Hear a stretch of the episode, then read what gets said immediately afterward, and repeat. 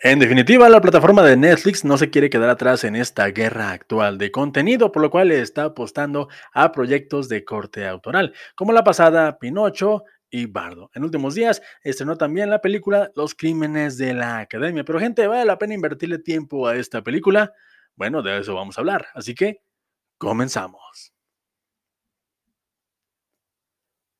Los Crímenes de la Academia, o en su nombre en inglés The Pale Blue Eye, es una película escrita y dirigida por Scott Cooper, mismo que toma inspiración de la novela homónima del mismo nombre, en la cual, al igual que en la película, nos coloca en los zapatos de August Landor, un detective veterano al cual se le encarga la misión de resolver los misteriosos asesinatos de una academia militar en los Estados Unidos de 1830.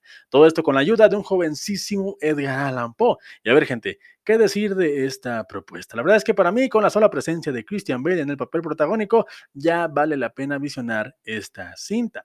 En serio, me parece que este actor dota de una categoría altísima a cualquier proyecto en el cual se le vea. Para mí, solo eso paga el play de esta película. Y si a esto le sumas que su coprotagónico es Harry Melling, actor que por muchos años conocimos como el primo odioso de Harry Potter, pero que dicho sea de paso, en años recientes se ha quitado esta etiqueta y se ha abierto paso mediante grandes interpretaciones como las de esta película. De verdad, es un actor al cual hay que seguirle la pista. Créanme, de verdad.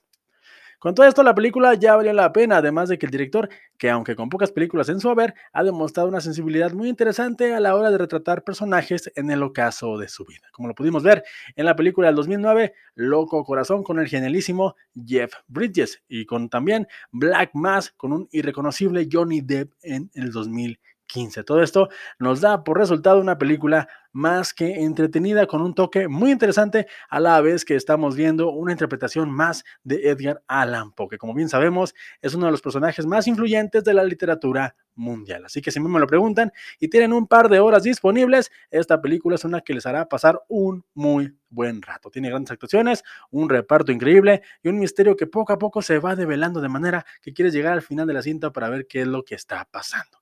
En definitiva, Netflix debería seguir por esta línea y seguir apostando por películas de este tipo. Así es menos probable que cancelemos nuestra suscripción. Yo nada más digo. Así que por mi parte es todo. Denle una oportunidad a esta película y cuéntenme en los comentarios, ¿les gustó? ¿El final estuvo a la altura? ¿O de plano, por qué no les gustó? ¿Y cuál otra película me recomiendan?